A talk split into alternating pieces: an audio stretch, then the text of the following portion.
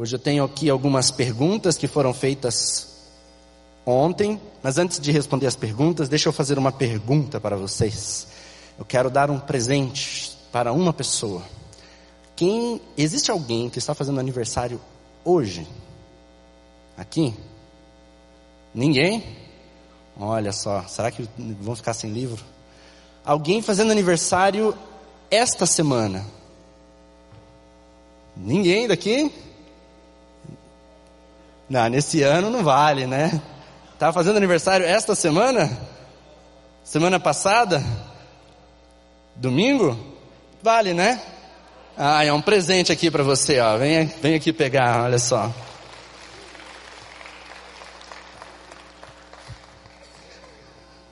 Deus abençoe. Feliz aniversário. Gente, nós temos aqui algumas perguntas interessantes e eu quero responder rapidamente. A primeira pergunta que foi feita com relação ao que nós conversamos ontem foi a seguinte: literaturas como as de Rebecca Brown e Edir Macedo a respeito de batalha espiritual são confiáveis?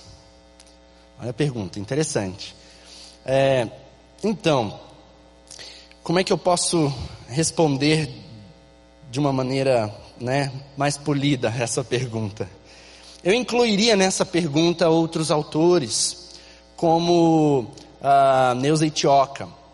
Será que a, a literatura escrita pela Neuza Itioca ela é confiável? Uh, também incluiria uh, um escritor americano que escreve muito sobre o assunto, que é Peter Wagner. Será que é confiável o que ele escreve? E eu diria que não, nenhum desses autores que eu acabei de falar. E eu vou explicar o porquê. Não significa que tudo o que eles escrevem seja ruim. Mas existe muita coisa ruim no meio daquilo que eles escrevem. Uh, se você quiser mais detalhes acerca da razão do porquê eu estou falando isso, tem um capítulo no livro que eu trabalho bem específico a, a epistemologia que muitos desses autores estão usando. O que, que é isso? Epistemologia é um nome, é um nome filosófico, né? Que fala acerca da verdade. Nós cristãos entendemos que a nossa epistemologia é a palavra de Deus. A verdade vem da palavra de Deus, ela é a verdade.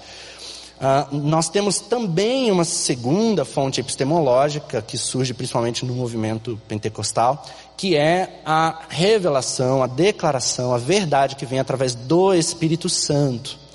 Entretanto, todos nós, é, protestantes, né, incluindo aí todas as igrejas que se, que se autodenominam protestantes, evangélicas, entendem que a Bíblia ela é a primazia, ela tem que ser a primazia da verdade. Se o Espírito, né, no coração de alguém revela algo contrário daquilo que está revelado na Bíblia, então não foi o Espírito Santo, foi outra outra coisa. Mas o Espírito também é uma fonte né, de revelação, ah, no sentido não de novas revelações, mas de trazer a verdade. O que acontece é que esse novo movimento e esses autores que eu aqui citei, tem muitos outros também, como Rita Cabeças, que é uma escritora é, também escreve muitos livros lidos aqui no Brasil há muito tempo. Eles usam uma terceira fonte epistemológica. E essa fonte epistemológica é a fonte demoníaca. Então, uh, o que, que, é isso? Uh, baseado no ensino de que você pode forçar os demônios a falarem a verdade, eles começaram a perguntar para os demônios coisas acerca do mundo espiritual coisas que não estão relatadas na Bíblia. Qual é o nome dos príncipes, do, no, do, príncipe demoníaco que está sobre o Brasil? Qual é o nome do príncipe demoníaco que está sobre os Estados Unidos? Ah, qual que é a estratégia tal? Ah, por que, que você está ali? Ah, eu estou aqui porque, na verdade, eu estou nessa pessoa porque, na verdade, a, a, foi a mãe dela que fez um negócio. Então, é uma maldição hereditária. Inclusive, a doutrina da maldição hereditária vai ficar muito forte por causa dessas revelações demoníacas, porque elas vêm dessas entrevistas feitas a demônios. E a gente sabe, né, basta ir em algumas igrejas aqui perto né, da gente, que você vai ver aí algumas pessoas fazendo entrevista a demônios. A Bíblia declara que Satanás ele é pai da mentira. Todas as vezes que Jesus vai expulsar demônios, os demônios eles falam, inclusive alguns falam: "Você é o filho de Deus, tu és o santo de Deus". Jesus manda eles ficarem quietos. Cala a boca, fica quieto e sai da pessoa. Jesus não dá ocasião para falar, porque o diabo ele mente, ele é enganador. E embora nesses livros todos, desses autores todos que eu falei aqui, é, eu não vou dizer que eles são diabólicos, né? Ah, a Rebecca Brown ela é do diabo, o pastor. Não, não estou dizendo isso. Não estou dizendo que a Neuza Choca não é de Deus. Não estou falando nada disso. O que eu estou falando é que o ensino deles não é um ensino confiável. O ensino que desses livros, desses materiais que eles estão trazendo, junto com o do Edir Macedo, está envolto com essa, é, esses ensinos, essa epistemologia que surge dessas entrevistas a demônios. Ah? E aí surge uma série de doutrinas, de ensinos, de coisas que são muito complicadas. Então, é, eu diria que não são confiáveis.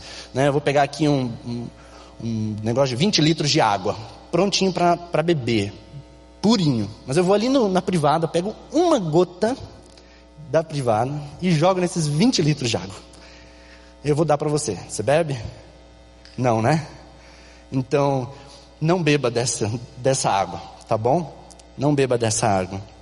Uh, segunda pergunta: existe uma hierarquia de demônios mais poderosos e menos poderosos? Demônios menos poderosos possuem pessoas? Lúcifer não possui seres humanos porque o homem não aguentaria o seu poder? Isso é uma pergunta interessante. É, de verdade, nós não temos uma resposta é, clara com relação a essa pergunta na Bíblia. O que nós vemos né, é que de verdade os demônios possuem pessoas. Demônios de castas diferentes. É o que a Bíblia revela. Quando Jesus desce do Monte da Transfiguração, ele encontra lá embaixo um menino que está endemoniado e os discípulos não conseguem expulsar os seus demônios, aqueles demônios. E Jesus repreende eles e fala que foi por causa da pouca fé. E aí, né, ele fala, ó, é, esta casta não sai senão por muito jejum e oração. Casta, essa palavra casta, ela poderia também ser traduzida como espécie ou como tipo. Dá a entender de verdade uma, uma categoria, um, talvez uma patente daquele demônio, mas que especifica, assim, um, uma força maior que ele tinha. Então, essa espécie de demônio não sai senão através de muito jejum e oração. Então há diferenças. Agora, se o Satanás ele possui ou não pessoas, é uma coisa que só lá no céu para a gente perguntar para Deus, né? Ele em específico. É, há indícios de que ele não precisa disso, né? A gente tem que lembrar de que Satanás e seus demônios seguem a mesma seguem a mesma hierarquia ou seguem os mesmos princípios que os anjos, porque eles eram anjos, são anjos caídos. E, e, a Bíblia vai, em muitos momentos, mostrar, falar de anjos que surgem em, em, forma humana, né? Vão encontrar, inclusive, Abraão em forma humana, lá os anjos vão. É, vários no Antigo Testamento que surgem e aparecem uh, diante das pessoas como pessoas mesmo, como seres humanos. E talvez um, um poder, uma autoridade especial que Deus tenha dado para esse tipo de anjos como por exemplo um querubim, né? Você vê o, o, o anjo Miguel chegando e anunciando a vinda de Jesus, uh, da onde, né? Que ele aparece diante dele, ele como um, um, um querubim, como um arcanjo, né? Por que, que Deus dá para alguns isso, talvez uma, uma possibilidade, uma, uma, uma, como é que eu posso dizer, uh, uma autoridade para fazer isso e outros não têm? Então, mas isso entra num âmbito muito um pouco mais nebuloso, que a gente não pode dizer, né? Não, ele não pode possuir por isso, isso, aquilo. É, a gente nesse, nessa área aqui a gente só pode conjecturar. Mas de verdade existem tipos diferentes, existem mais poderosos, menos poderosos, mais influentes, menos influentes. Isso é bem nítido na palavra de Deus. Terceira pergunta: filmes como filmes de terror, de exorcismo, de atividades paranormal, músicas do tipo samba popular cantadas, bom, não sei, e entidades de umbanda, ah, se assistidos ou cantados em casa podem ter algum tipo de influência do mal na vida da pessoa? Bom, deixa eu responder essa pergunta de, em duas fases. Primeiro, não existe um estilo demoníaco. Estou certo ou errado, né, ministra? Não é o estilo que é demoníaco. Não existe estilo. Ah, todo rock é do diabo, né? É, a gente fala isso na, ali na, nas aulas de, do CFM, né? principalmente na, na, contextualização missionária. Não, o rock é do diabo, o samba é do diabo. Não, não tem, não tem isso. O estilo é neutro. Você pode louvar a Deus com, com cada um desses estilos. Mas o conteúdo é que pode ser de adoração ou um conteúdo de verdade, é, de desonra a Deus. Ah, pastor, influencia eu assistir filmes? Sim, sim. E tem um texto que me chama muito a atenção, é, que é bom a gente sempre meditar nisso, que é o, está em Mateus 6, 22. Diz assim: Os olhos são a candeia do corpo. Se os seus olhos forem bons, todo o seu corpo será cheio de luz. Mas se os seus olhos forem maus, todo o seu corpo será cheio de trevas. Portanto, se a luz que está dentro de você são trevas, que tremendas trevas são. Se você assiste filmes de terror, filmes, essas coisas vão sim influenciar você. Quem está falando isso é a Escritura. Os meus olhos são a janela da alma. E isso traz para dentro de mim conteúdo, coisas, influências sobre mim que vão de verdade me fazer mal. Ah, na cultura brasileira, né, vou até abrir um, um, um parênteses importante aqui, nós temos uma cultura muito sexualizada também. Então é muito comum você assistir na televisão aberta, qualquer um desses canais abertos que a gente tem aí, é, na propaganda cenas de nudez ou semi-nudez que já não afetam mais tanto a gente. Mas a palavra de Deus, ela, ela é muito clara, inclusive, com relação a nós não vermos a nudez do próximo. Então, lá no Antigo Testamento é, e de nós fugirmos da promiscuidade sexual, nós fugirmos da, da, da porneia, uma palavra é, que, que poderia ser traduzida de tantas formas, mas que é todo tipo de promiscuidade sexual. E, e, muitas vezes a gente não percebe que ao acessar ou ficar vendo né, é, esses programas ou coisas, a gente está sendo afetado com aquilo, nosso olho está consumindo, a, a, nossa mente está assimilando, e aquilo de verdade vai fazer mal depois a gente de diversas formas.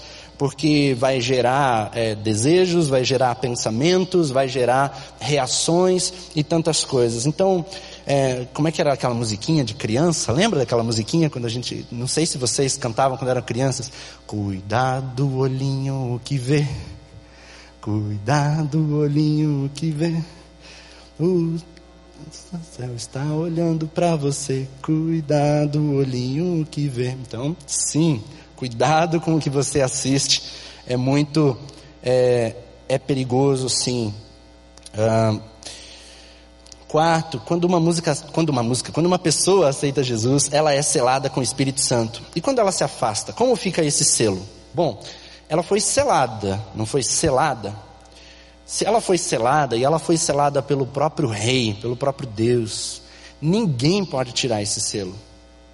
Ninguém pode tirar esse selo. Isso é, normalmente as pessoas fazem essa pergunta porque há um, um, um sentimento, é, é, porque é muito difícil a gente entender a graça de Deus. E aí é que está o grande mistério da graça de Deus. Não é porque eu mereço. Se eu peco amanhã, perdi a salvação? Não, eu não perdi a salvação. O selo, o Espírito Santo que está em mim, ele está em mim. E se de verdade, porque a grande questão é, se de verdade eu entreguei a minha vida para Jesus, se eu de verdade me arrependi e aceitei pela fé Jesus como meu Senhor e Salvador, então o Espírito Santo veio. E quando eu pecar, quando eu me desviar, e talvez eu, sei lá, de como rebeldia, eu quero pecar mesmo, eu quero viver no pecado, o Espírito Santo vai estar lá e ele vai estar triste, e por mim ele vai estar triste e me entristecendo, me incomodando eu vou voltar, eu preciso voltar. E aí é que vai o processo de santificação. Eu não consigo mais ficar no pecado. Eu até peco, e o cristão peca ainda, mas o Espírito Santo te incomoda a voltar a buscar uma vida de santidade. Então, nós não perdemos o selo. Jamais perdemos o selo. Uh, a questão é que muitas vezes a gente encontra é, algumas pessoas que nunca de verdade tiveram compromisso real com Jesus e que estão é, participando da igreja, estão vivendo em comunidade, mas não têm um compromisso com Jesus, estão namorando Jesus. Ninguém vai para o céu namorando Jesus, tem que casar, você tem que ter um relacionamento com Ele real. Eu já tive aqui na PIB várias vezes, sentado com pessoas que eram membros da igreja, membros de outras igrejas, e que estavam com lutas e vieram conversar comigo, e eu fui fazer um processo de libertação, processo muito parecido com esse que a gente fez ontem, só que a gente faz ele muito mais detalhado, a gente trabalha mais detalhado durante várias semanas, e a pessoa ficava endemoniada. Eu falei, você não é, você está batizado? Você é membro aqui há quantos anos? Você ficou endemoniado? Como é que é isso? Crente não fica endemoniado. Então por que a pessoa fica endemoniada? Porque de verdade estava faltando algo, né? E muitas vezes é isso, a gente vem para a igreja, mas a gente não vem para Jesus. A gente chama Jesus, Jesus, chega pertinho aqui, ó, é bom o Senhor estar tá junto porque o Senhor abençoa, mas eu não quero que o Senhor seja Senhor da minha vida. E esse é o passo principal, Senhor da minha vida, vem cá. A gente vai falar um pouco mais sobre isso daqui a pouquinho.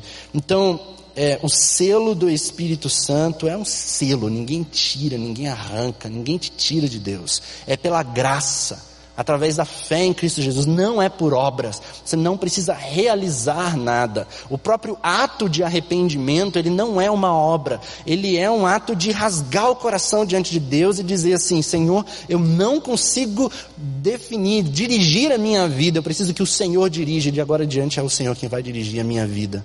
É isso que precisa acontecer. E quando isso acontece, é Ele quem nos capacita a vencer o pecado. É Ele quem nos capacita.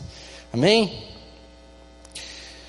Bom, você ainda pode fazer mais perguntas e deixá-las é, entregar para Isabel, está ali, e aí a gente vai estar respondendo também na semana, na semana que vem, amanhã, aqui logo no início também. Amanhã acho que a gente vai tentar fazer dois momentos, vamos ver como é que vai ser ali nessa, nesse conteúdo. Uh, eu quero hoje falar, fazer um panorama bíblico sobre esse assunto, até porque muitas vezes a gente pega muita coisa da, da nossa imaginação ou da, da televisão, da, do que, que, de verdade acontece nesse mundo espiritual. E é importante a gente é, é, deixar de lado aquilo que a gente pensa que é verdadeiro e a gente possa buscar a verdade de, de verdade na palavra de Deus. Porque é a palavra de Deus quem vai revelar esse mundo espiritual.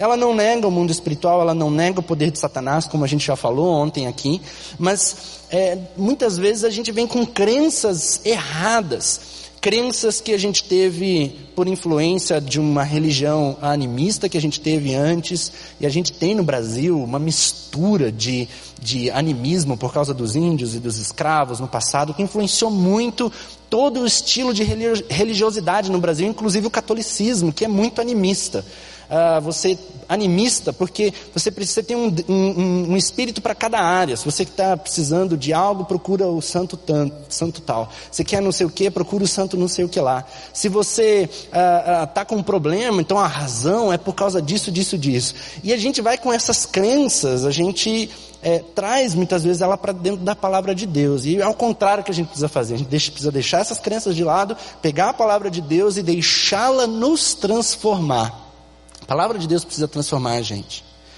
Então eu quero começar lá desde o início, lá em Gênesis, e a gente vai fazer um panorama bíblico aqui, tá bom? Fazer um panorama, vamos estudar aqui alguns textos que são importantes acerca desse tema. Em primeiro lugar, é a gente lembrar que foi Deus quem criou tudo e Deus criou tudo de forma perfeita. Gênesis 1, 31, é, 2, 1 vai inclusive dizer que Deus criou tudo, inclusive o exército dos céus, o que inclui os anjos. Deus fez tudo e disse Deus que era bom. Era bom. O, esse é, é, adjetivo significa de verdade que era moralmente bom. Não havia pecado ainda em Satanás. Acontece que em algum momento entre Gênesis 2 e Gênesis 3, que a gente não sabe, pelo menos não nesse texto, Satanás cai. E a Bíblia não vai ser clara nesses detalhes. Inclusive, a Bíblia não vai ser clara nesses detalhes no restante das Escrituras. Nós temos mais detalhes em outros textos. Mas não vai ser claro qual foi o pecado, em, em que momento específico ele caiu. Não tem. E Deus escolheu não revelar. E a gente precisa é, estar bem com isso. Porque Deus escolhe revelar o que Ele quer e Deus também revela, é, Ele pode não revelar o que Ele não quer. Segunda coisa é que Deus cria o ser humano, Ele cria o homem e a mulher, a sua imagem e a sua semelhança. E como imagem e semelhança de Deus, Deus nos cria para sermos filhos. Você percebe isso com muita clareza lá no texto, quando é, é, Deus faz a imagem e semelhança. Eu faço essa brincadeira do esse exemplo, essa metáfora de que quando eu tive, estava esperando a Angelina, nossa primeira filha, a gente decidiu que ia arrumar um quartinho, e a gente limpou o quarto, a gente tirou tudo que estava lá dentro, pintamos, descobrimos que era uma menina, pintamos de rosa. E aí compra um bercinho, compra isso, compra aquilo, prepara. Daí deu nove meses, chega. Chegou aquela que é a nossa imagem e semelhança, né? Nossa cara. E a gente coloca lá naquele lugar. Quando eu leio Gênesis 1 e 2, eu vejo isso acontecendo. Deus cria os céus, Deus cria a terra, Deus separa isso, separa aquilo, faz isso, faz aquilo, faz os animais, faz um jardim lindo, e lá no sexto dia, no... Deus faz o homem, a sua imagem e semelhança, e coloca no jardim do Éden, o lugar mais precioso. Deus criou o ser humano para ser, sim, seu filho, sua filha, para ter um relacionamento pessoal. E Deus andava com Adão e Eva lá no jardim do Éden falava com eles face a face, tinha um relacionamento pessoal e deu para eles uma missão. E aí, como missionário, para mim isso é muito importante, é muito, esse texto é muito importante para mim, porque ele vai mostrar essa missão dada por Deus para o ser humano antes da queda. E ele diz: cresçam, multipliquem-se, encham e subjuguem a terra. Essa palavra-chave aqui, subjuguem a terra dominem sobre todas as coisas. Deus é o dominador, Ele é o rei. Mas Ele dá esse domínio delegado para Adão e Eva. E Adão e Eva, que deveriam subjugar o mundo, subjugar a terra, subjugar tudo, ao invés deles subjugarem as coisas, eles se submetem à serpente.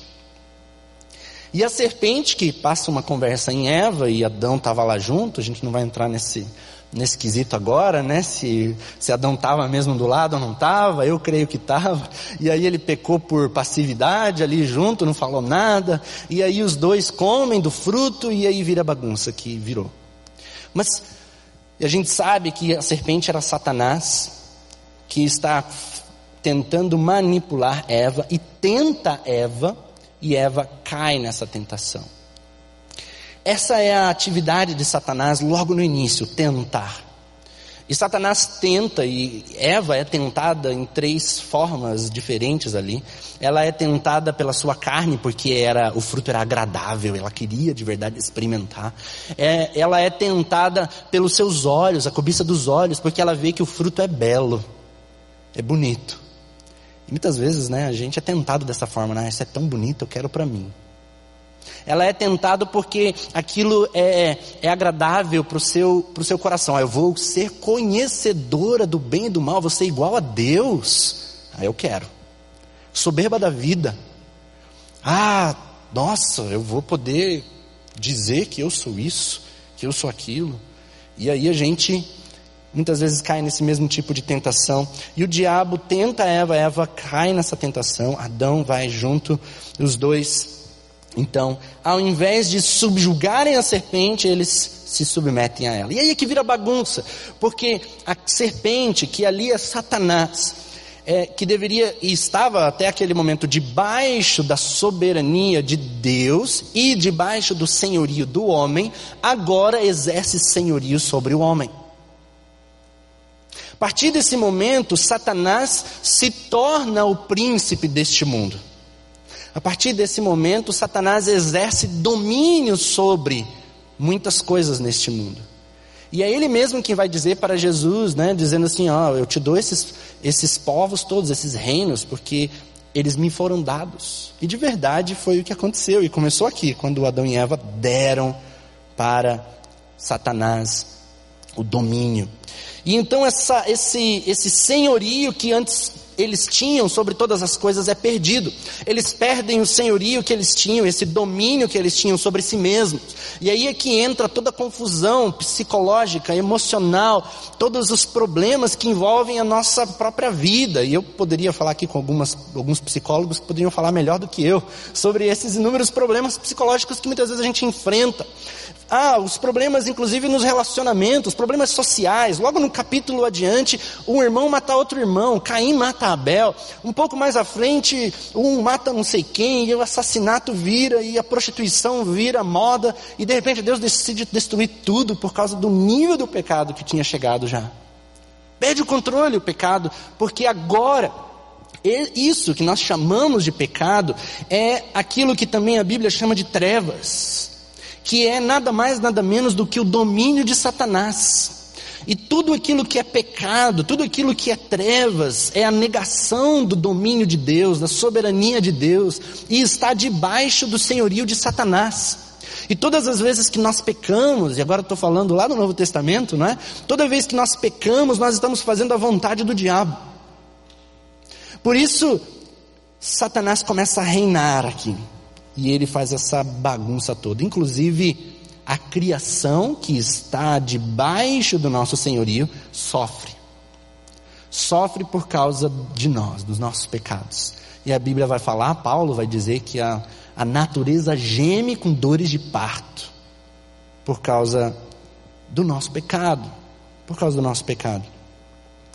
A criação foi submetida à futilidade, não pela sua própria escolha, mas por causa da vontade daquele que a sujeitou. Sabemos que toda a natureza criada geme até agora como em dores de parto. Romanos 8, 20 e 22.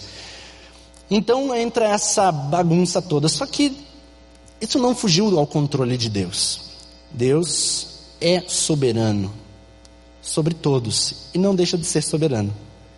Só que Agora, Satanás, que é um usurpador, que é uma, é uma rebelião que acontece dentro da criação, ele começa a exercer essa autoridade também. E Deus, já lá no Gênesis 3, já faz uma promessa daquele que virá e que vai pisar na cabeça da serpente.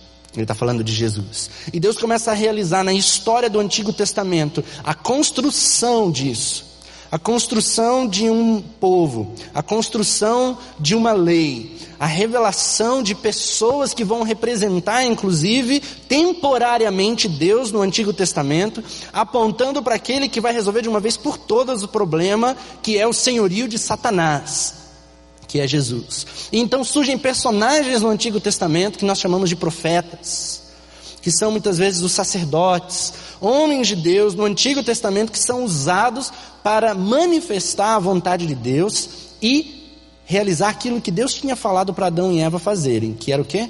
Subjugar o mal, submeter as coisas. Então por isso que vão surgindo, surge Moisés, surge Elias, surgem os profetas que vão exercer o domínio de Deus sobre o domínio de Satanás. Vou abrir um parênteses aqui. Uh, Satanás, a pessoa de Satanás, não é, não é revelada inteiramente de forma imediata. Às vezes a gente lê Gênesis, Êxodo, Levítico, a gente já vê Satanás lá de forma muito clara, né? Mas para eles, para os personagens desses livros, Satanás, a pessoa de Satanás, o príncipe deste mundo, ele ainda era um personagem desconhecido. Porque a revelação bíblica, ela é progressiva. Assim como tem muitas coisas que hoje nós sabemos que no passado eles não sabiam porque foi revelada depois. E a pessoa de Satanás é uma delas. A pessoa de Satanás, ela é revelada durante o exílio babilônico. Todos os livros que foram escritos antes do exílio babilônico, eles não sabem da existência de Satanás eles até percebem, eles sabem da existência dos demônios, eles sabem da existência dos outros deuses, inclusive o próprio Moisés, ele vai dizer que quando você adora um outro Deus, um ídolo, na verdade você está adorando a demônios, e ele usa essa, esse termo, que é uma, usando uma palavra babilônica lá, uma palavra uh, antiga. Mas demônios é algo que é muito no contexto, eles entendem o que, que ele está falando, mas para eles ainda não, não tinha ainda essa compreensão de um ser que se opõe a Deus, que é inimigo de Deus e que é Satanás.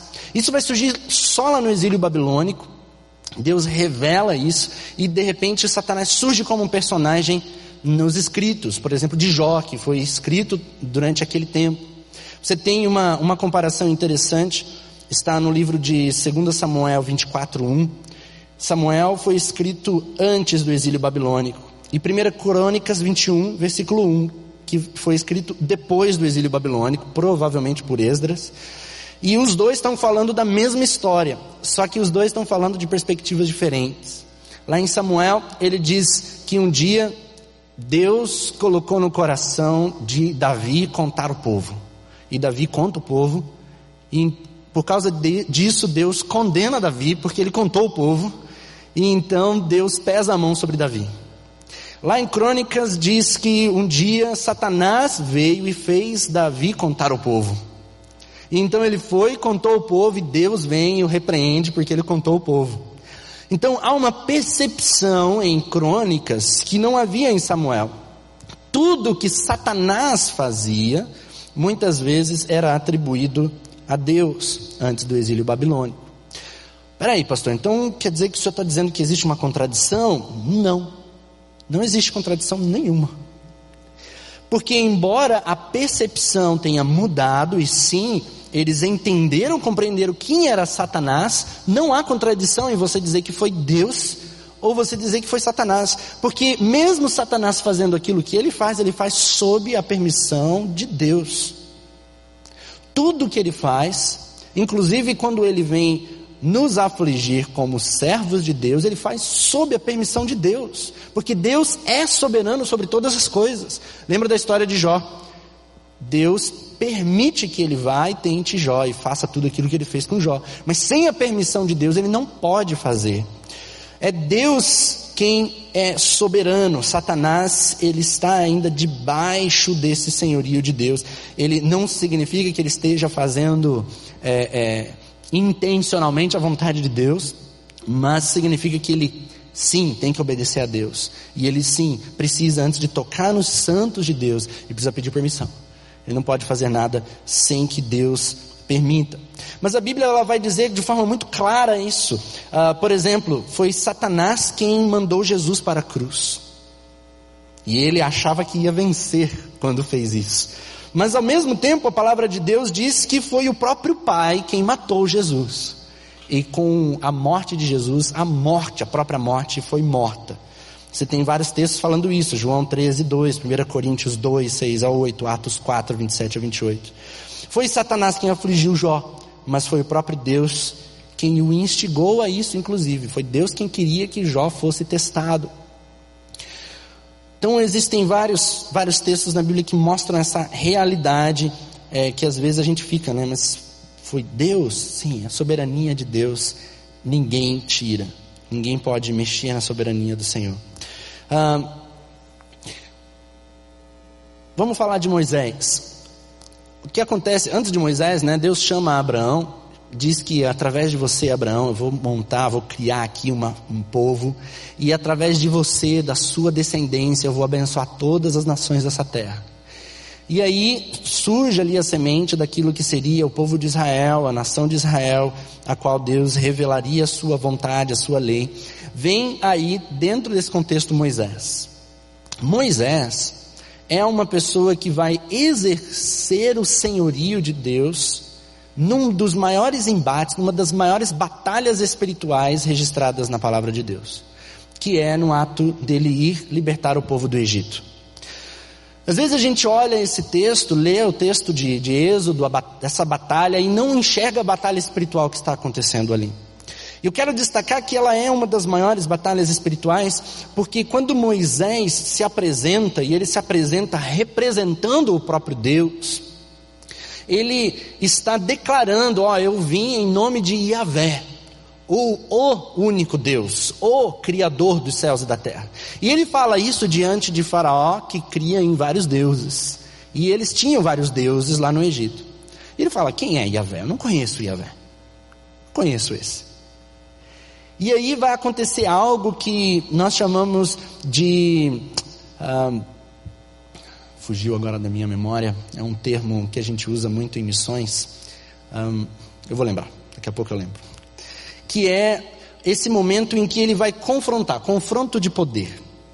Ele vai confrontar com o poder de Deus, ele faz isso sob orientação do próprio Deus, e ele vai dizer assim: olha, tudo bem, vocês estão dizendo que vocês seguem vários deuses, então eu vou mostrar que eu tenho poder sobre essas coisas, que vocês dizem que os deuses de vocês têm, porque eu sou soberano. Então eles tinham deuses como o deus Ísis, o deus Osíris, né? eles tinham deuses que era o deus Sol, eles tinham deuses, um deus que parecia com uma rã, o rio, Nilo era um deus, ah, o próprio faraó era um deus, eles tinham vários deuses dentro do panteão deles. E aí Deus vai destruindo né, a, a, a, o senhorio de cada um deles, vai dizendo assim, ó, o rio é um deus, eu posso eu vou transformar essa água em sangue para vocês verem que sou eu que tenho poder. Ah, vocês acham que os seus deuses aqui têm poder disso? Ele vai, transforma e cria as rãs. Aí vem a praga dos piolhos. E cada uma das pragas é um deus egípcio sendo, é, é, sendo humilhado diante de Faraó e diante dos egípcios. O próprio sol quando Deus escurece o sol, e era um dos deuses, no panteão deles é um dos maiores deuses, Deus escurece e diz: Eu sou o Deus do sol. Tudo isso foi criado pelas minhas mãos. Vocês estão adorando a criação e não a mim. E aí, por último, Faraó, você acha que é Deus, mas você é só um homem. Eu vou matar o teu filho. E aí, o filho de Faraó morre.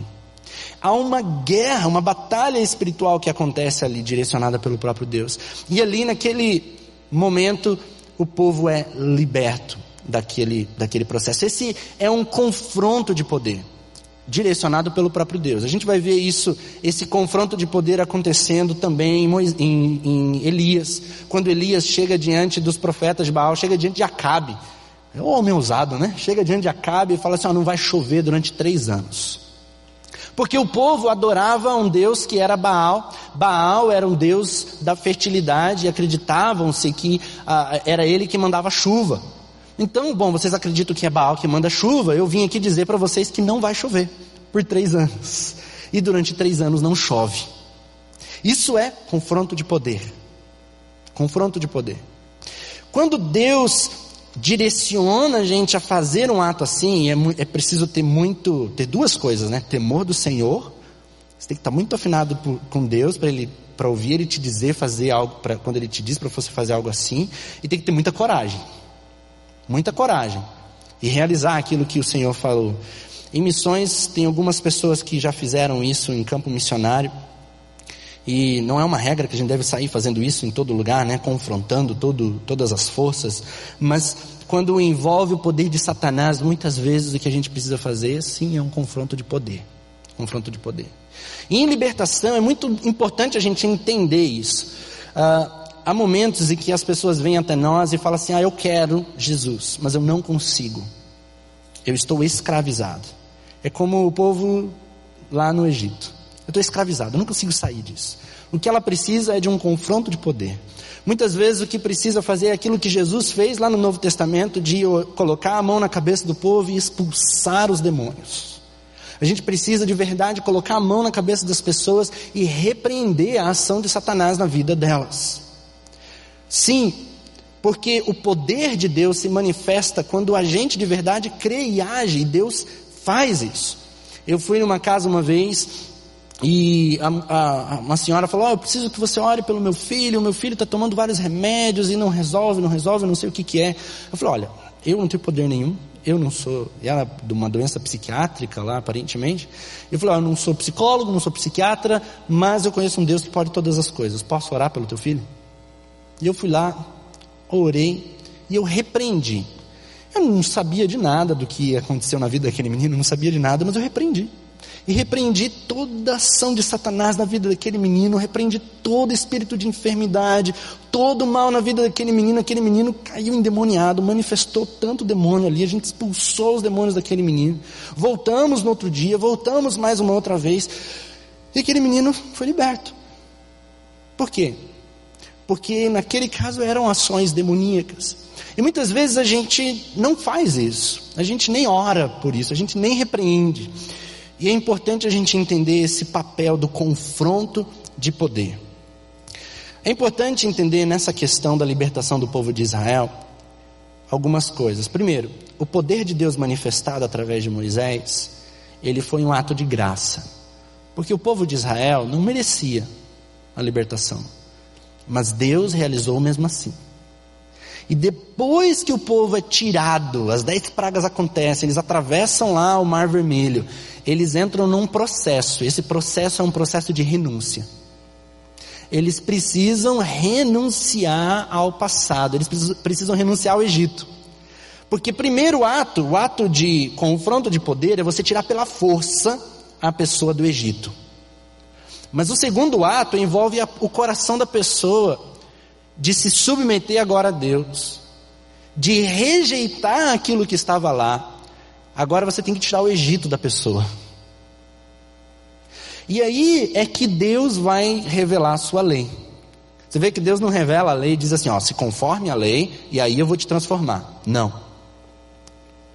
Imagina só que maravilha seria se nós tivéssemos aqui na igreja várias prostitutas travestis entrando aqui na igreja, vindo assistir o culto? Será que eles, como é que seriam, que eles iriam se sentir? Sabe, às vezes a gente tem essa, essa, a gente coloca sobre as pessoas um peso muito forte. A gente diz para ela com o nosso olhar, dizendo assim: o que você está fazendo aqui? Você tem que mudar antes de entrar aqui. Você tem que mudar esse teu jeito. O que, que é homem com silicone? Que negócio é esse com essa roupa? Que negócio estranho. Esse daqui não é lugar para você não. Esse daqui é um lugar para gente santa. E não é isso. Ou então vem uma pessoa, sei lá, homossexual, uma pessoa que está com vícios e tantas coisas e fala assim: não, para você ir lá você tem que mudar. E não é. Venha do jeito que você está. É Jesus quem te transforma. O, o ato de tirar a pessoa do Egito é um Agora, tirar o Egito de dentro da pessoa é outro. Deixa que Deus transforme. E nesse segundo momento, Deus revela a sua lei.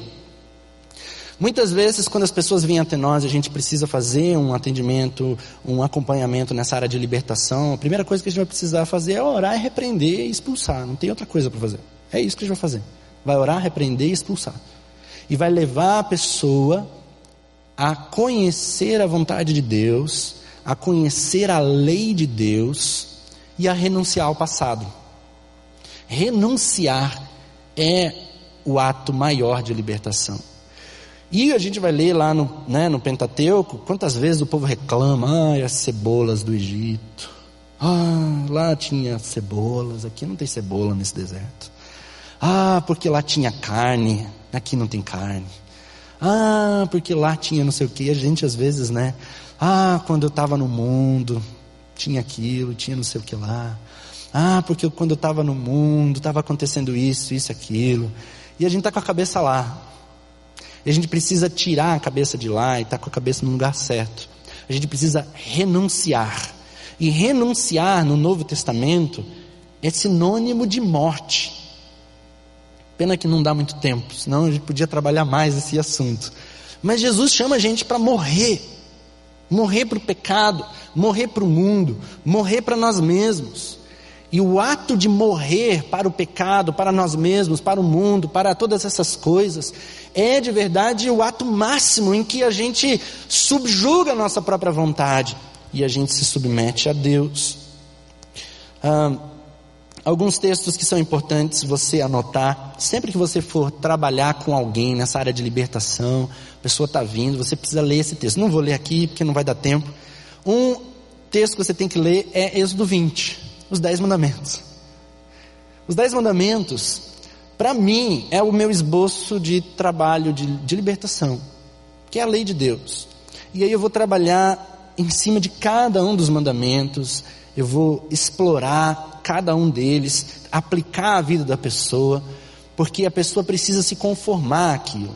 Não matarás, não é simplesmente assassinato, é você se irar, você ter mágoa com pessoas, porque você de alguma forma você matou elas no seu coração. Você é um assassino. E aí você trabalhar isso, a pessoa entender e a pessoa renunciar. Mas é impossível você renunciar aquilo que você não sabe que é pecado. Você precisa saber o que é pecado para que você possa se arrepender dele e renunciar a ele. Então trabalhe os dez mandamentos de uma forma bem explicada, Êxodo 20. Outro texto que, que é importante, principalmente pessoas que vêm de um contexto de outras religiões, é Deuteronômio 18, versículos 10 e 12. Moisés aqui está sendo muito claro com relação àqueles que praticam adivinhação, magia, presságios, feitiçaria, encantamentos, médium, espírita e consulta mortos. Tudo, isso aqui inclui tudo que tem aí, né? Tudo aí pendurado nesses postes da, de Curitiba, tudo que acontece aí de astrologias, né? E, e, e cartomancia, quiromancia. Jesus, a, a Bíblia fala que o Senhor tem repugnância por quem pratica essas coisas. É, é por causa dessas abominações que o Senhor, o seu Deus, vai expulsar aquelas nações da presença de vocês. É como a palavra aqui é, dá a entender ânsia de vômito. Deus tem ânsia de vômito com relação a essas coisas. Então a pessoa precisa renunciar a isso para que de verdade haja uma transformação. Ela renuncia a isso. Ah, pastor, e ela não quer renunciar. Bom, se ela não quer, é a escolha dela. Deus não força ninguém. Nosso papel é pregar a verdade, a palavra, mas ela precisa tomar a sua decisão. Outro texto que é importante no Antigo Testamento ainda está é o texto de, de 1 Samuel 16. Na verdade, vários textos ali, 1 Samuel é, 13, 1 Samuel 16, toda a história da queda de Saul. A Bíblia diz que um espírito maligno foi enviado pela parte de Deus para Saul. E é interessante esse texto porque ele vai mostrar uma possessão demoníaca no Antigo Testamento. E é raro, a gente não, não vê muito isso lá no, no Antigo Testamento, isso é coisa mais do Novo. Mas mostra essa possessão demoníaca. E algumas características aqui acerca dessa possessão de Saul. Primeira coisa importante a gente notar na história de Saul e de Davi, eu sei que aqui eu estou voando, você depois vai ter que ler com mais calma esses textos, mas é, qual foi o caminho que levou Saul a, a acabar endemoniado lá, possuído por aquele demônio? Eu vejo alguns passos que ele deu. Primeiro passo que Saul deu, é, primeira coisa né, importante a gente ver é que Saul ele não se envolveu com o ocultismo nesse momento. Ele foi se envolver com o ocultismo lá no final, só lá na frente. Às vezes a gente acha que as pessoas ficam endemoniadas só por só aqueles que se envolvem com o ocultismo. Isso não é verdade. Sim, o ocultismo é uma das maiores, um dos maiores pecados, vamos dizer assim, que abre mais porta realmente para a entrada de, de demônios. Mas não é a única. Saul é um dos casos. Saul ele não se envolve com ocultismo nesse momento.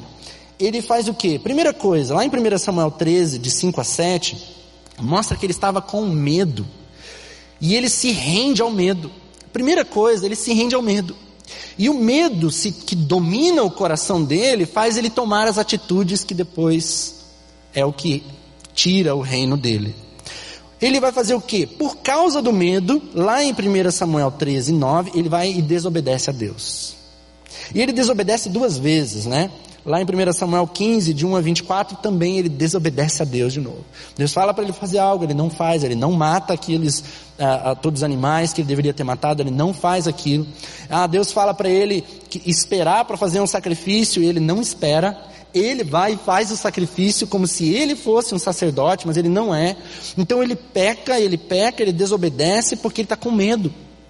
Ele está com medo dos inimigos que ele tem que lutar, ele está com medo do povo, porque o povo vai embora. Meu Deus, eu preciso fazer a vontade do povo.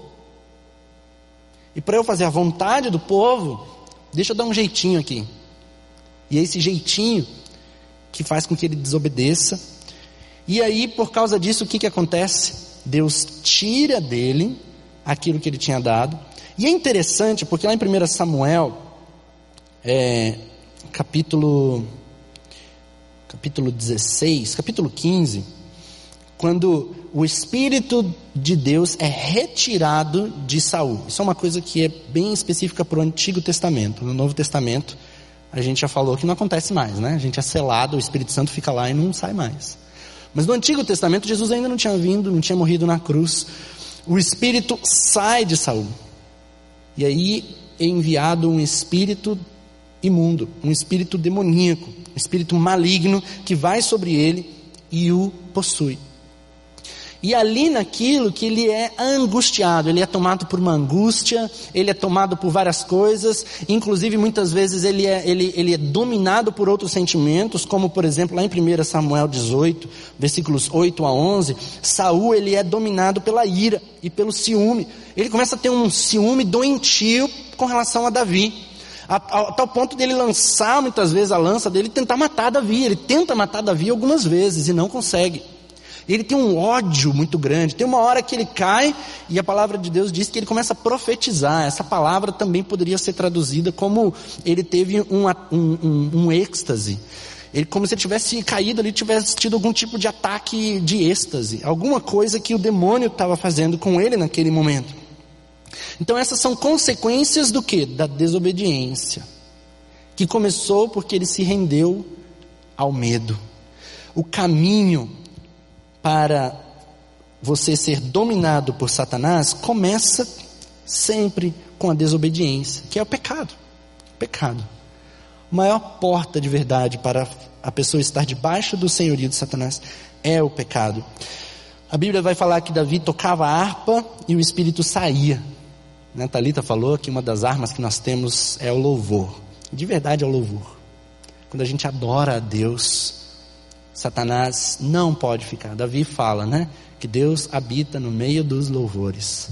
De verdade, Deus habita no meio dos louvores. Poderia contar aqui algumas histórias de momentos que a gente teve em que no meio do louvor, de verdade, a gente expulsava demônios através de canção, de louvor, adoração a Deus. É algo importante para a gente, a gente nunca se esquecer.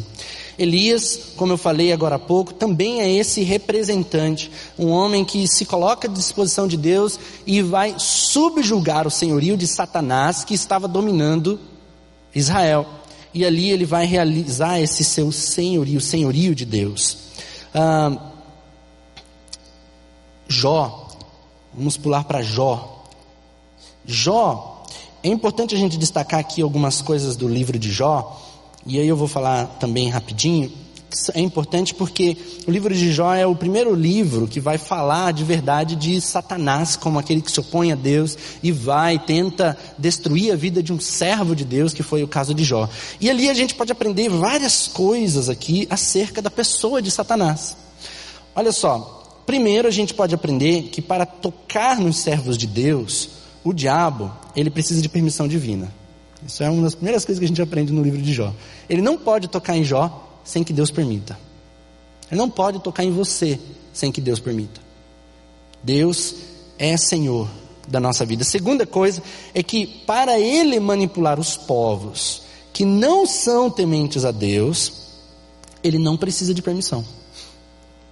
Lá em Jó 1, de 13 a 15, ele vai e manipula um povo que vem e destrói lá o, o rebanho dele, mata todo mundo. Ele não pediu permissão para Deus. Por quê? Porque aqueles já eram dele. Aqueles já estavam debaixo do seu senhorio. Terceiro, que o seu poder também envolve a natureza, podendo inclusive produzir ventos destruidores e até a realização de sinais tão poderosos quanto fazer cair fogo do céu.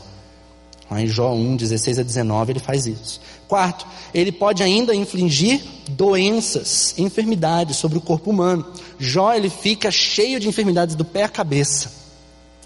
Enfermidades, sim, demoníacas, espirituais. No Novo Testamento a gente vai ver isso, quando Jesus expulsa espíritos de enfermidade. Eu já vi isso uma vez, uma, uma, uma moça entrou aqui na igreja e ela veio de, de cadeira de rodas e a gente foi conversar e várias questões na vida dela e eu nem estava de verdade preocupado com a questão da paralisia dela.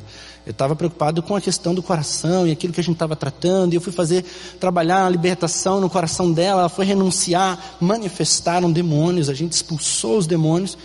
E aquela, ela menina falou assim: Eu estou sentindo minha perna. E a menina levantou da cadeira de roda e saiu empurrando a cadeira de roda para fora. Daí eu falei: Gente, eu nem orei para Deus curar ela.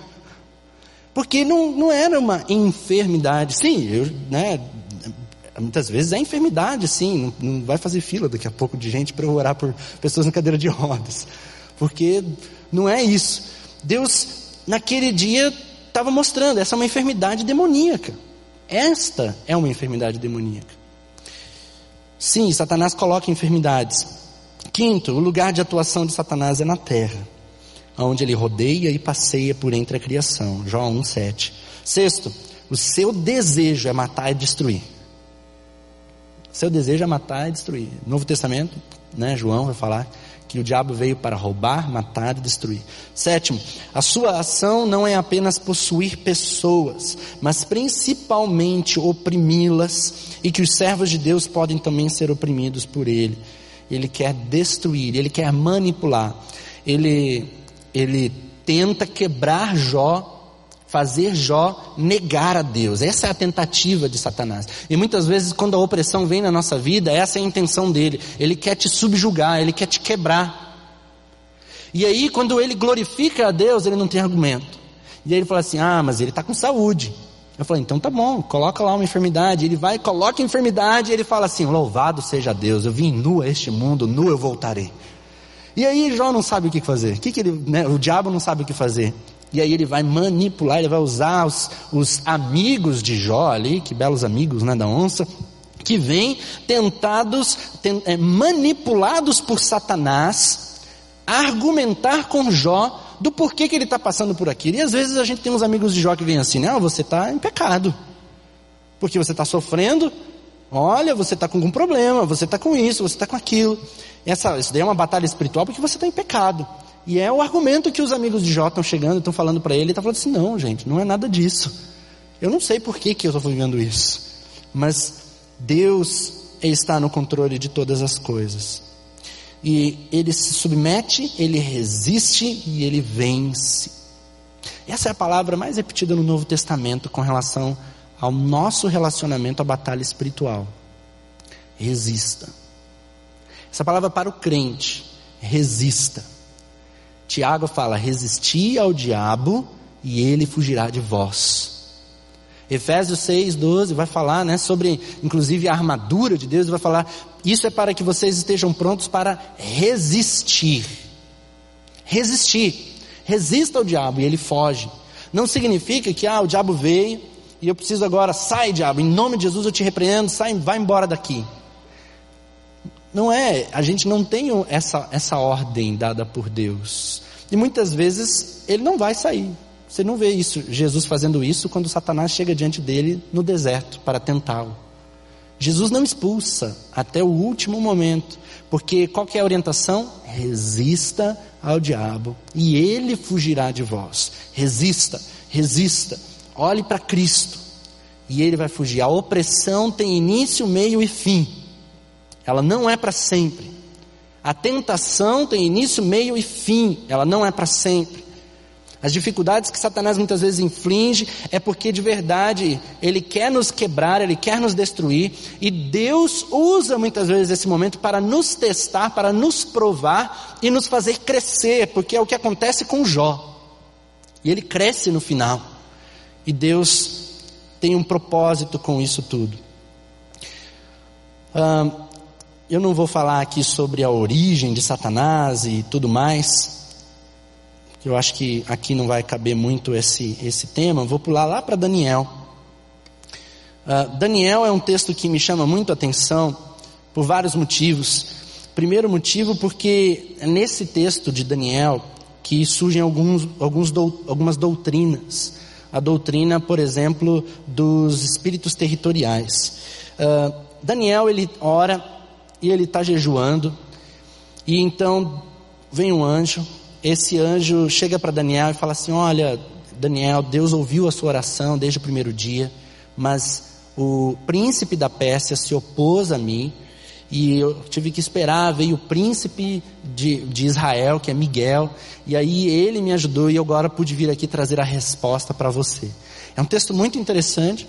Nesse mesmo capítulo ele vai falar do príncipe, do rei da, do, do príncipe é, é, da Grécia, ele vai falar sobre o príncipe de outros povos, dando a entender de verdade que existem príncipes angelicais e príncipes demoníacos agindo sobre essas, esses reinos.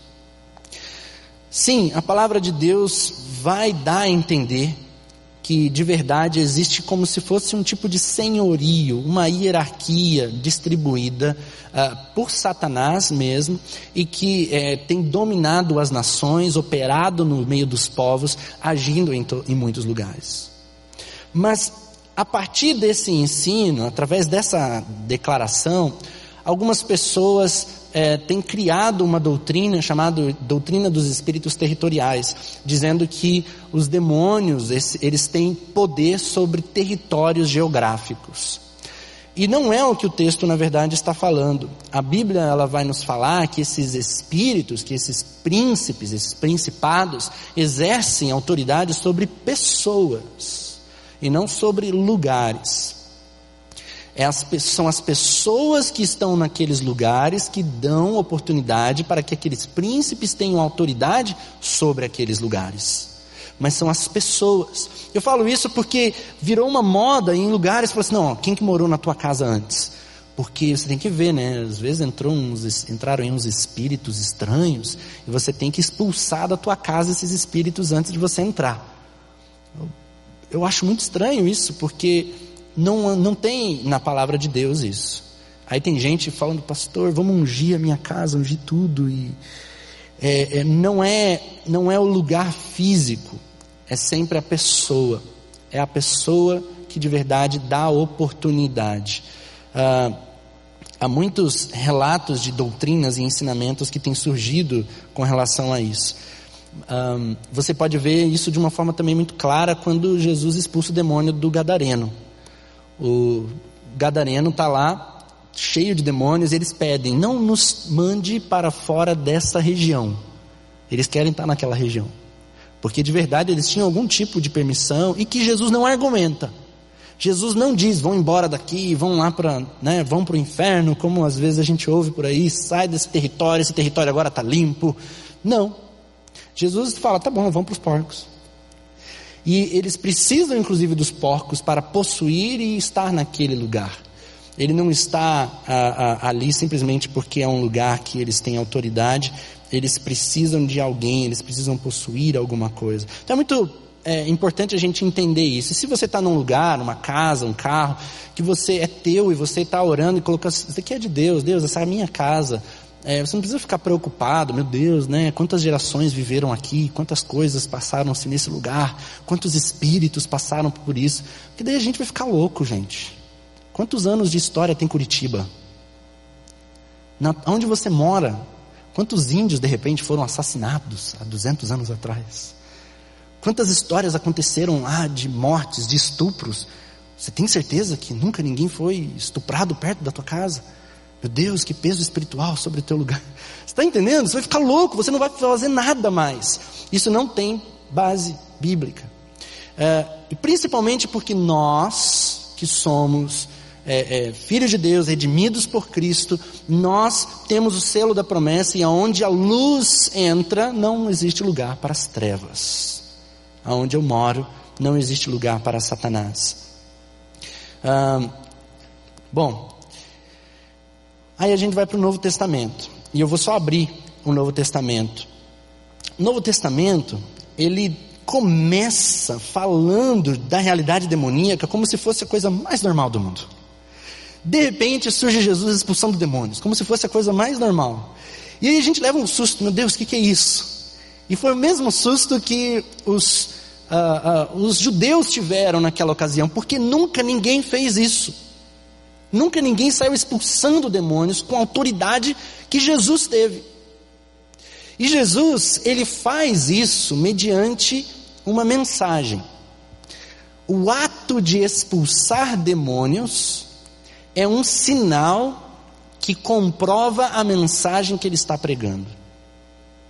O ato de expulsar demônios é um sinal da mensagem que ele está pregando. E que mensagem que ele está pregando? A mensagem do reino. E essa é a mensagem principal. Sempre que nós formos trabalhar libertação, sempre que nós formos fazer qualquer coisa no reino de Deus, vai envolver batalha espiritual. Por quê? Porque envolve eu proclamar o reino de Deus. E reino de Deus significa soberania de Deus. Vamos parar para pensar aqui um pouquinho. Quando Jesus começa a pregar, ele, na verdade, ele começa a pregar isso. Antes dele, João Batista tinha começado a pregar essa mensagem. A mensagem lá em Mateus 3, 2. Ele, João Batista começa a pregar: arrependei-vos, pois está próximo o reino dos céus. Jesus prega essa mesma mensagem: arrependei-vos, pois está próximo o reino dos céus. Jesus então depois manda os doze discípulos pregarem essa mesma mensagem: arrependei-vos, porque está próximo o reino dos céus. Mais tarde ele manda os setenta e diz: vão, preguem, curem os enfermos, expulsem os demônios, e quando vocês fizerem isso, digam: o reino de Deus chegou. Depois vem os discípulos de João Batista perguntarem para Jesus: Jesus, o Senhor é o Messias mesmo que a gente tinha que esperar? Ou a gente tem que esperar mais um? É outro. E aí Jesus ele fala assim: olha, os mortos estão sendo ressuscitados, os espíritos estão sendo expulsos, as pessoas estão sendo curadas e o reino de Deus está sendo proclamado. Esses são os sinais do reino. Porque de verdade, o que, que significa essa mensagem? A mensagem do reino de Deus é uma mensagem que volta a Gênesis que volta à soberania de Deus, né, a soberania sobre a vida de cada uma das pessoas, é, ela deve ser voltada, resgatada para Deus. Em outras palavras, vocês estão debaixo do poder de Satanás, vocês estão vivendo debaixo da soberania do mal, das trevas, e eu estou chamando vocês para se arrependerem. Arrependam-se do reinado de Satanás na vida de vocês. Arrependam-se do reinado de pecado da vida de vocês. Arrependam-se das trevas pela qual vocês estão vivendo. Arrependam-se de todas estas coisas e venham, submetam-se ao reinado de Deus. Submetam-se ao reinado de Cristo. Deixe Ele ser Deus na sua vida. E aí você vai ver os sinais. Tanto é que Marcos 16 vai dizer, né? E estes sinais seguirão os que crerem. Em meu nome expulsarão demônios, falarão novas línguas, imporão as mãos sobre enfermos e eles serão curados. Quando nós cremos, nós pregamos o reino de Deus. Quando a gente fala, a pessoa crê, o reino de Deus vem. O reino de Deus vem. E ele vem com poder. Quando nós entendermos que de verdade a proclamação do Evangelho não são apenas palavras, como Paulo fala, não vim com palavras, mas eu vim com poder. Nós precisamos levar o Evangelho com poder, e o poder do Espírito Santo de Deus, a gente não, não vai conseguir falar muito sobre autoridade e poder hoje, a gente vai falar amanhã, mas quando a gente vem com a autoridade do nome de Jesus, mas no poder do Espírito Santo, e a gente proclama, arrependa-se, e submeta-se ao senhorio de Cristo Jesus, o reino de Deus vem. É nesse, no meio dessa mensagem, pela, é que Jesus, ele realiza a expulsão de demônios, e ele nos dá autoridade, ele deu autoridade para mim e para você, para pisar em Satanás. Essa figura de pisar em Satanás é lá de Gênesis 3, que diz que da semente da mulher virá aquele que vai pisar na cabeça da serpente. Nós temos autoridade dada por Jesus para pisar em serpentes e em escorpiões. Você tem. Se você, querido, está em Cristo, você tem poder, autoridade para pisar na cabeça de serpentes e escorpiões. Você não precisa ter medo de Satanás. Você não precisa ter medo de ministrar na vida de pessoas oprimidas. Você não precisa ter medo de entrar em batalha espiritual. Quem tem que ter medo é ele, é Satanás.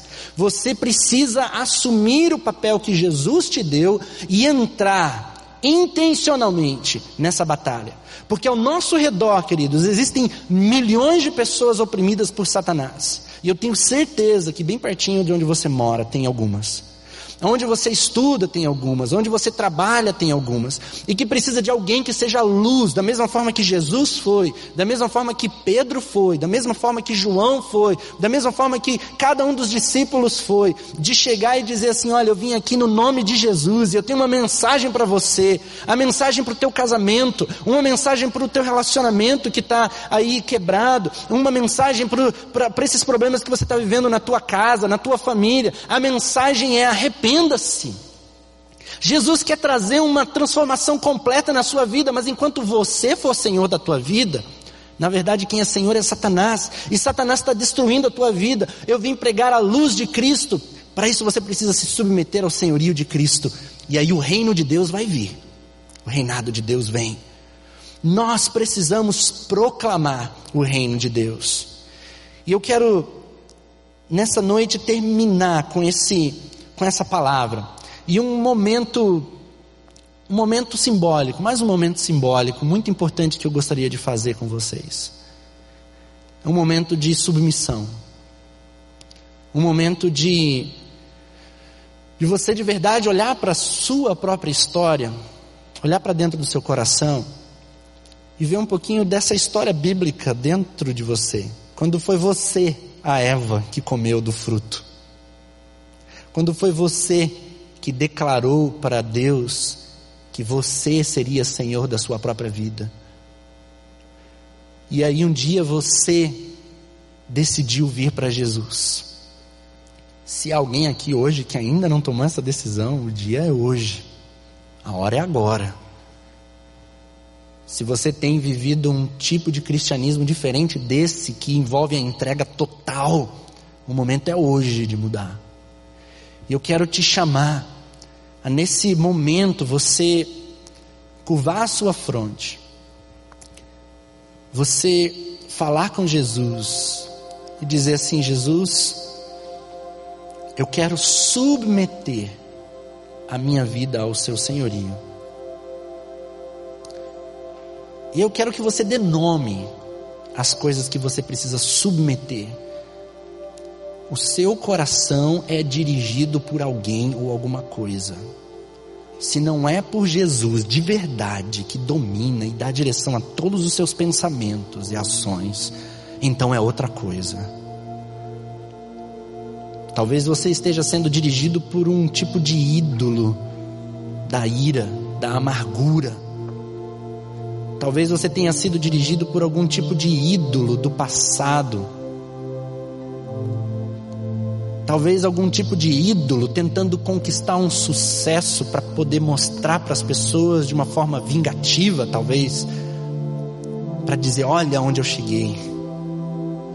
Você vai se arrepender daquilo que você fez comigo lá atrás.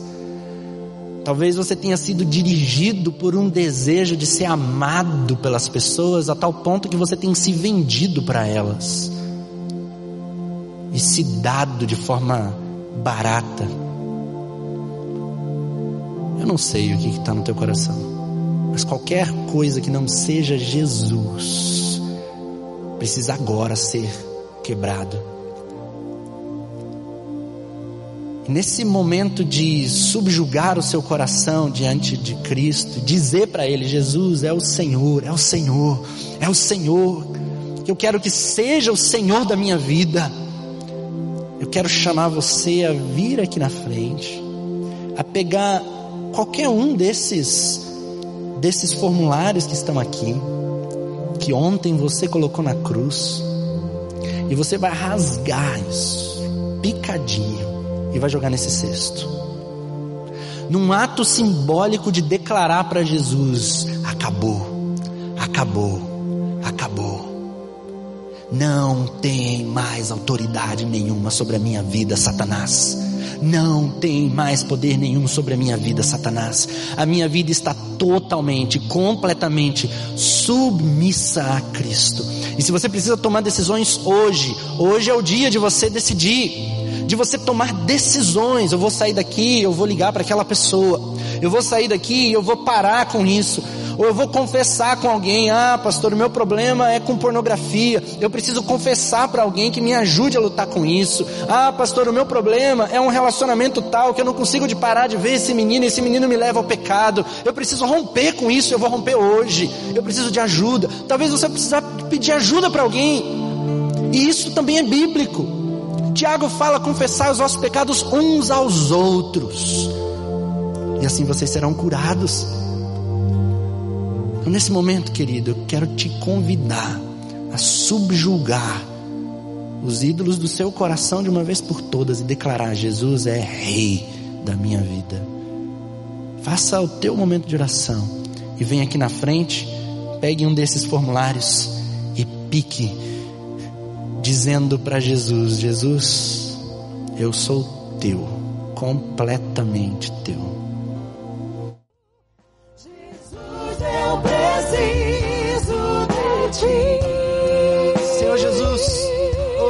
Jesus, nós precisamos do Senhor.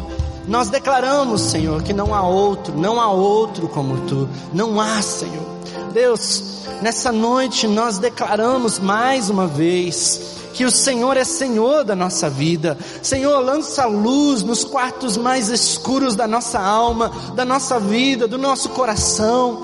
Senhor, em nome de Jesus, nos ensina a subjugar tudo aquilo que dentro de nós nos faz pecar. Senhor, nos ajuda, ó Deus, a nos rendermos a Ti, Pai. Ah, Pai, a nos rendermos ao Seu senhorio e de verdade entendermos que o Senhor é Senhor sobre todas as coisas.